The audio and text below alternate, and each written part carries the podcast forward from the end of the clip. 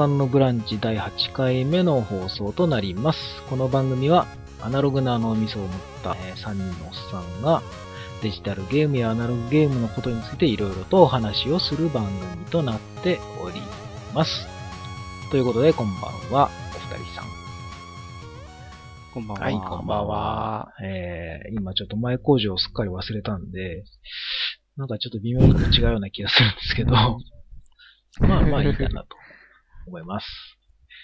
で、えーはい前回ナラティブのお話を延はいはい。々として、はいはい。えー結構ですね、反応が多かったんですけど、ツイッターとかで。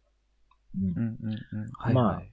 分かったという意見と分からないという意見と半々ぐらいで結構、まだまだ、あの、話題は追求しても良さそうな感じもしなくもないですけども、ね、えーはいはい今後もちょっと、なんか折が、折に触れて、なんかいいタイミングがあれば、また触れたいかなと。えーそうですね。そうですね。あれを聞き直してみて、あ、なんとなくちょっと分かったなっていうところも若干あったりしたので、うん。ああ、もうその僕が時々結構いろいろ話して、見当違いなことを言ってる場面が何回かあって、すごい恥ずかしいですね。あれ。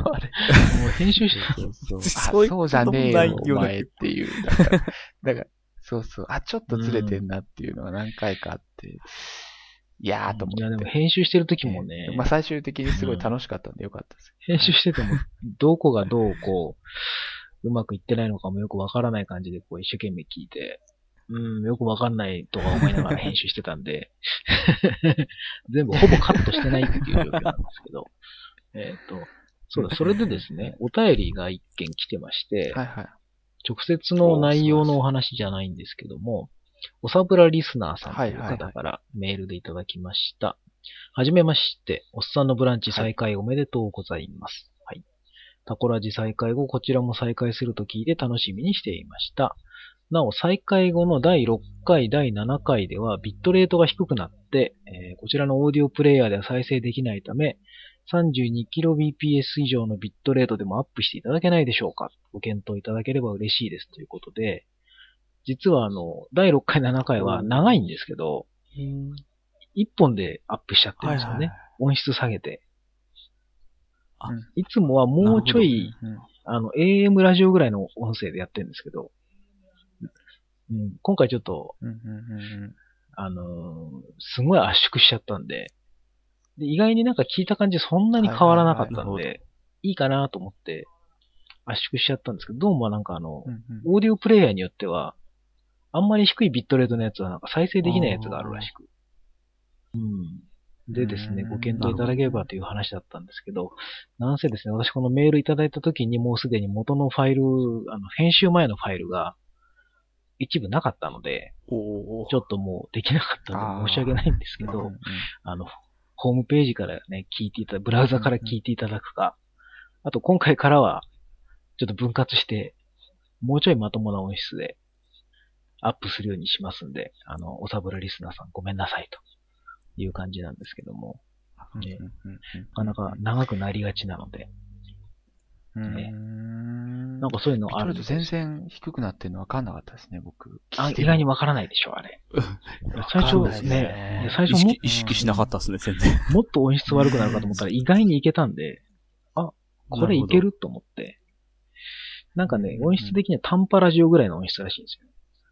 ああ、なるほど。うん。ギリギリまあ普通にラジオとして認識できるぐらいの音質、ううんんなので、うんまあそんなに変わらないですけど、やっぱ機械はね、ちゃんと判別したようで、えー再生できないのがあったのようなんで、ちょっと申し訳ございませんでしたと。そそうです。えー一応ブラウザからは聞けるはずなので、えーうんすいませんけど、ちょっと6回、7回はちょっとブラウザで聞いていただければなと思います。8回目の今回からは、ちゃんと分割でね、あえーそんなお便りをいただきましたよ、ということです。で、えーいつもオープニングでは、各自ね、最近のいろんなあったことをちょっと一つずつ喋ってるんですけども、まあ私、うんうんうん鍋はですね、えー最近はずっとあのーこのげ番組で始まったあの、アナログゲームを作る企はいはいはい。画、うん。何回だったか忘れましたけども、去年の、去年の今頃かな？もしかして。ですよね。ですよね。多分。第4回だ。6月だ。去年の6月の9日に配信してる第4回おさぶら的ゲームワークショップっていう会があるんですけど、うんうんはいそこであのみんなでゲームを考えようっていうやつをやりまして、はいはい。ターコイズさんが座布団っていうテーマを出してみんなで、ね、すごい適当うんに。はい。勢いでこうゲームを考えるっていうのをやって、でそこはいで私の考えてた神座っていうその、ヤクザのゲームを最近また一生懸命考えて、ターコイズさんにもね、ちょっとテストプレイに手付き合ってもらったりなんかしながら、はいはい。今ちょっとずつブラッシュアップしつうんうんうんつで、ゲームマーケットの秋に出店できたらなというところまで来たので、最近はもうそれにかかりっきりですね。うんうん本当に。ひたすら絵描いてます、今。カードの。なかなかでもいいビジュアルですよね。いいですよね。うん。うん。あの、誰かに似てるとか言っちゃダメさすがだなと思って。誰かに似てるけれども、似て、あの似てるだけなんで、えー肖像権とかそういう細かいことはうん言わないでいただきたいん。ですけど、え一応今うんカードを作ってるので、なかなかね、あのテストプレイの回数が取れないんですけど、もうちょっとプレイしたいとこです。ね。えうんうんうん。ね。難しいですね、でも作るの。ータコイチさんとね、あと、よく一緒に遊んでもらってるカオルさんと、ずーっとはいはいはい。3人でひたすら居酒屋でプレイするっていうのを何回かやってますけど、ええね、そうですね。そ。のそのためにルールちょっとずついじってみたいなのをひたすら繰り返して、とりあえず3人プレイまではもういけそうな感じが。ね、うん。まあまあ、ですねそこそこバランスになってるんじゃないかなぐらいのとこまでは来ているので、まあわかんないですけどね、まだ他の人が遊んだら全然根本的にちょっとここダメなんじゃないみたいなのが出てくるかもしれないですけどね。うん。まだわかんないですけど。あるかもしれないですけど。あとは一応4人まではちょっと増やしたいので、せめてということ。本当は5人行きたかったんですけど、あの、予算的にちょっときつそうなので、うん。あの、うん販売価格とのちょっと兼ね合いがございまして。えー一応1000円を目指して頑張ってるので、ちょっと5人にしちゃうとうんうんう印刷代がいっちゃうので、利益出ませんになっちゃうので、うん。えーちょっと今、なんとかそれを形にしたいなと思って、申し込みはね、しましたので、あとは抽選なんで、うん。おー抽選に受かれば、うんますちなみにサークル名、おっさんのブランチにしてきましたよ。。おー おーなんか光栄だな。なんかあんまり何も。ありがたいですよ。僕、本当に遠くから眺めてるだけです。いやいやいやいいや、もう通りすが、まあ、あの、通りかかったら捕まえて、あの、店番させますからね。や。いやーもう本当に、ちょっとその日はね、もうその人、次の日は休み取らないと。本当抽選受かったら一応ね、あの、うんお祭りですから、ちょっと参加させていただきたいなと思ってますけど。えだからあれですよね。ね、受からなかったら、ビッグサイトの入り口で売ればいいですよね。え。それまた怒られちゃうやつじゃないですか。露店で。はい。ね本当に。なんとか。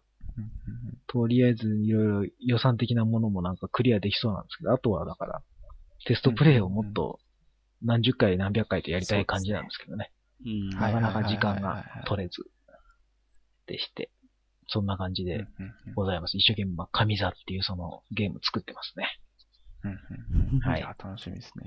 ええじゃあ、洋介さんは？はい。僕はですね、えっと、7月10日、えーに発売したあの妖怪ウォッチ2を今ほうほやってます。おーえー、大人気です前作は子供のやってるの見てるだけだったんですけど、すげえよくできてますね。わ、すげえよくできてんなと思って、あの、結構感心してるところです。うんそうそうそうそう。あの、なんて言うんでしょうね。あの、すごい、あの、ぼーっとしててもうん進むんですよ、おーお話がちゃんと。戦いも。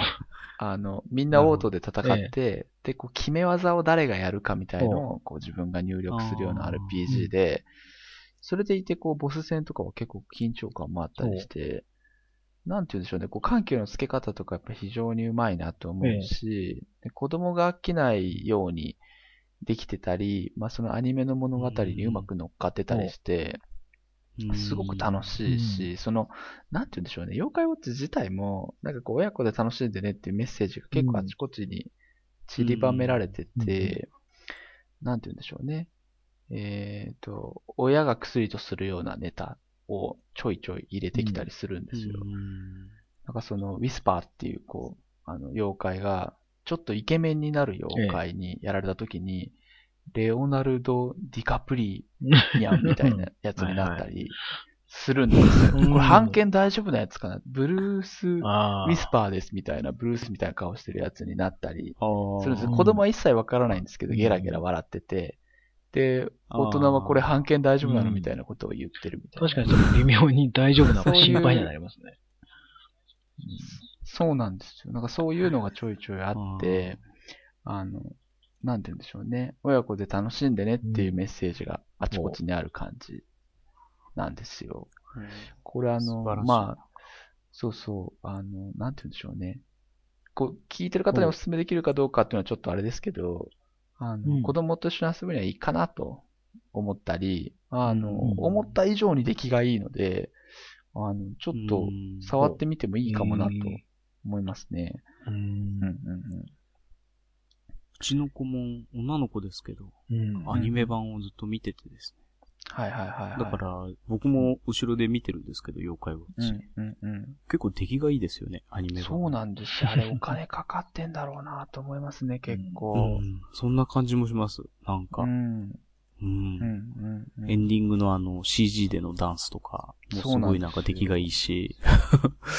で うんなんかえっと、なんですかすごいエンディングの CG のダンスも、あの、ええビリーズブートキャンプ をちょっとこう、あの、パロディにしてったやつで、ですねビリーズビュートキャンプをパロディってことはやっぱり僕らの年代に、こう、ちょっと刺さるようなそうですよね。のをちょっとあえて狙ってきてる誰だよ、あれって感じですもんね。そうなんですよ。だすげえなと思って、あの、あの感じのマーケティングってすげえなと思って、レベル5頑張ってんなってすごい思う。うん。子供、本当今大人気ですしね。うん。ね。うん、うん、うん。ちょっと商売臭すぎる感じも若干なくはないですけど。そうなんですよ。で、今、あの、妖怪メダルがね、品薄でもあるんですけど、あの、ゲームソフトと、あの、お店の Wi-Fi と連動してるキャンペーンがあちこちで始まりましてですね、セブンイレブンの Wi-Fi に行くと何がもらえますよとか、スあタヤのあ Wi-Fi だと何がもらえますよとかって、まあ行きたいんですよね、まんまと。そうなんですよ。で、ソフトも2種類今回出ましてね、元祖と本家っていうのが出まして、うん。あーまたこうそういうのもちょっとね。で、あの、ダウンロード版だおと、ー。またさらに違う特典があって、あの、大人のお友達は4種類買いましょうっていう人とかいたりして、あ まあ、ちょっと頑張ってくださいっていう気持ちになる感じ。大変だな。うん。まあでもたまにはいいですね、うん。こう、集める感じもね。結構無心になれますね。なんか会社の、あれですね、同僚の奥さん方も子供がずっとアニメ見てるとかっていうので、よくね、妖怪ウォッチっていう言葉が出てきますよ、あっちこっちで。はい。ゲームじゃなくても、なんかアニメの方だと思うんですけどね。あー。出てきますし、あと、うん。Facebook とか見てうん。も昔の友達とかがうん。ね、本当によく子供にせがまれて妖怪ウォッチのなんなんとかを作ったとか、あの猫みたいなキャラクターのなんか、ね、あの、人形を作ったりだとか、はいはいはいはいはいはい。キャラ弁作らせたりだとか、そういうの、うんやたら見るんで、ああ、もうすげえ流行ってんだなっていうのは思いますけど。うん。基本的にあれなんですか、うん。ポケモンタイプのゲームなんですか、うん、そうですね。敵と戦ってると、たまにこう敵が起き上がって仲間にしてくださいみたいな感じなので、まあ、割と全力で捕まえに行く感じではないんですよね。あなんか、こう、何回か繰り返し戦って仲間になるように促したり、あとはね、まあそのうんゲーム内ガチャガチャがあるんですよ。で、えっ、あーと、ランク、A ランクのコインみたいなのを使うと A ランクの妖怪が出てくるみたいなのがあって、で今買うとガチャでちょ。ちょっといいガチャガチャが、あいいガチャガチャコインがあ無料でインターネットでもらえると。ーで、まあ、うん有料販売はさすがにしないと思うんですけど、今後も。思うね。うん私思うんですけど、ちょっとわかんないですね。えーうん予想がつかない感じはあります。あの、ファンタジーライフの時には、あの、歩くと経験値が入る靴とかを最終的に売り出したんですね。げえ課金の仕方だ。うんそうなんですよ。バランスが崩れるようなやつを売り出したんですけど、まあそれでもまあ子供が買うね、得る値段で、まあどうなんだろうなとす思ごいですね。ったりします。歩くと経験値入るんですか？そうなんですよ。あの、そのファン、ファンタジーライフの時のやつはですね。そうそうそうそう。あの、職業のスキルがマックスになるやつとか、ああ。そういうの売り出してましたね。えー うん。恐ろしいや。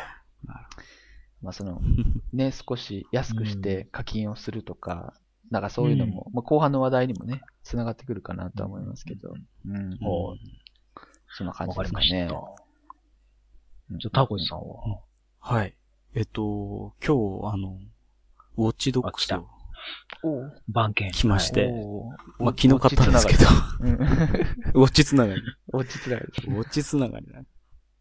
うんいや、まだでも、まださ、開始して10分ぐらいのところで、え 止まってるんで、はいはいはい。まだあんまりよくわかんないんですけど、あのーちょっと車の運転がね、うなんか結構癖のある感じで。みたいで、すね。なんか、みんな言ってますね。う。ん、なんか、まあでも、結構き嫌いじゃない、まあ、もともとオープンワールドゲーム大好きなので、あのー、しかも、も結構、ハッキングっていうね、あの、なんかちょっと変わった雰囲気の、なんかあの、モチーフが入ってて、なんかお面白いですね。